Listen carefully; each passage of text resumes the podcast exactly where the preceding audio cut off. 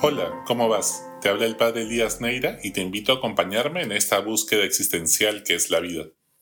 El Evangelio de hoy nos cuenta que estaba Juan con dos de sus discípulos y fijándose en Jesús que pasaba dice, Este es el Cordero de Dios. Los dos discípulos oyeron sus palabras y siguieron a Jesús. Jesús se volvió y al ver que lo seguían les pregunta, ¿qué buscan? Ellos le contestaron, Maestro, ¿dónde vives? Él les dijo, vengan y verán. Entonces fueron, vieron dónde vivía y se quedaron con él aquel día. Serían las cuatro de la tarde. Andrés, hermano de Simón Pedro, era uno de los dos que oyeron a Juan y siguieron a Jesús. Encuentra primero a su hermano Simón y le dice, hemos encontrado al Mesías, que significa Cristo.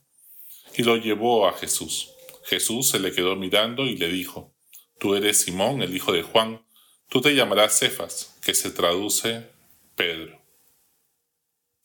¿Qué buscas cuando buscas a Dios? Juan el Bautista lo señala como el Cordero de Dios. Un cordero es manso y humilde, sencillo, dócil, y además está dispuesto a sacrificarse por amor para liberarnos del pecado y reconciliarnos con Dios. Ese sacrificio es la Pascua, el paso de la muerte a la vida, de las tinieblas a la luz, del egoísmo al amor. ¿Y tú? ¿Qué buscas cuando buscas a Dios? Algunos creyentes buscan solo los milagros del Señor y no al Señor de los milagros. Cuando alguien se enferma o están sufriendo, ruegan a Dios buscando su ayuda. Pero no mueven un dedo para convertirse de corazón y cambiar su vida. Creen que Dios es una especie de bombero de quien nos acordamos solo en emergencias.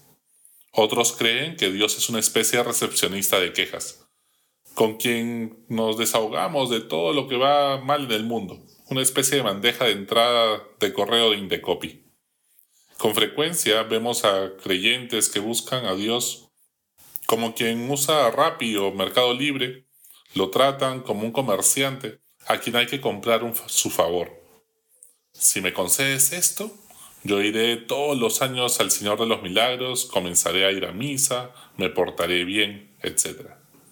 Y nunca falta quien busca a Dios creyendo que es un amuleto de la suerte. Se baña en agua bendita, tiene su medalla milagrosa en la cartera y se persigna cuando el avión está a punto de partir para que nada le pase. ¿Has tenido una experiencia de Dios en tu vida? Para ti, ¿quién es Jesús de Nazaret? No lo que te han contado, lo que aprendiste en una clase de religión, en el colegio, la universidad, o en una catequesis de primera comunión lo confirma. ¿Quién es Jesús en tu vida? Quizás has escuchado a algunos que dicen haber encontrado a Dios en sus vidas a partir de un acontecimiento, un viaje, una misa, una conversión, de una conversación con un amigo o un retiro. Eso es lo que le pasa a Pedro. Escucha a su hermano Andrés que dice, haber encontrado al Mesías, pero ante una pregunta tan importante en la vida, tienes que experimentar personalmente la presencia de Dios. Jesús no los puede explicar con palabras, por eso les dice, ven y verás. O sea, ten la experiencia, convive conmigo esta tarde, conviértete en mi testigo. ¿Tú eres testigo del amor de Jesús o repites lo que otros dicen de él? Muchos cristianos no han terminado de encontrarse con Jesús, tener la experiencia de seguirlo a Él. Se trata de un encuentro. Puedes ir a muchas marchas, estudiar teología, debatir con argumentos razonables, defendiendo tus creencias en Twitter, cumplir los mandamientos, ir a misa los domingos, etcétera, etcétera, etcétera. Pero si no has caminado con Él camino a la cruz, no lo conoces realmente. También pasa que muchos no creyentes consideran que la religión es un conjunto de mitos y ritos arcaicos y los menosprecian llenos de prejuicios, porque ven el hecho religioso superficialmente. Para algunos testigos, Dios será una luz que ilumina lo que antes parecía confuso. Clarifica todos los acontecimientos de tu historia personal y le da sentido a tu vida, llenándola de esperanza en la adversidad y asombro ante las maravillas en los momentos felices. Para otros es esa gratitud profunda de experimentarse profundamente amado cuando no lo mereces y que te llena de paz y de alegría. Otras veces será una brisa suave en la cual puedes descansar de tanto agobio y fatiga. El Espíritu de Dios nos mueve algunas veces a perdonar y sanar heridas del pasado, y otras tantas es fuego que nos motiva a luchar por la verdad y la justicia y construir una sociedad mejor. ¿Quién es Dios para ti?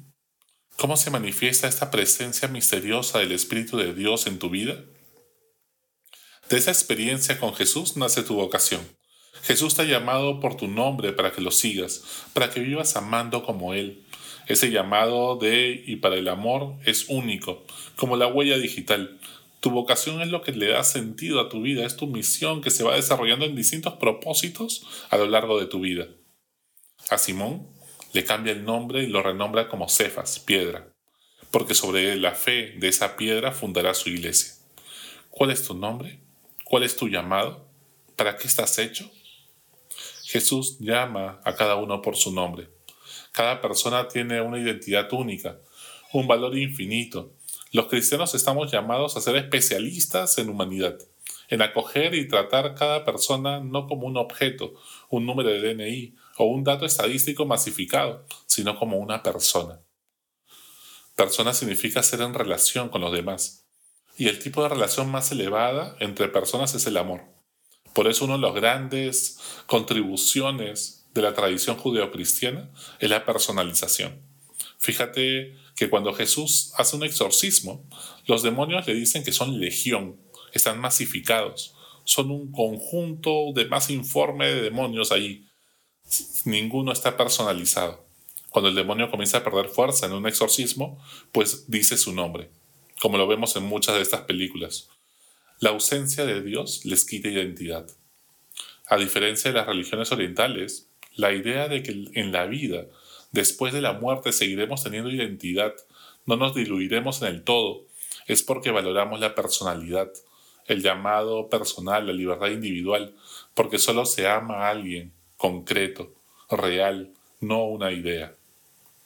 Solo cuando tratamos con dignidad a las personas, nos preocupamos por su bienestar, su familia, su aprendizaje, su desarrollo integral en la sociedad, en la empresa, etc. Entonces se viven los valores del Evangelio. ¿Cuál es tu llamado? ¿Para qué estás hecho? Hasta la próxima. Sigue buscando que Él te encontrará.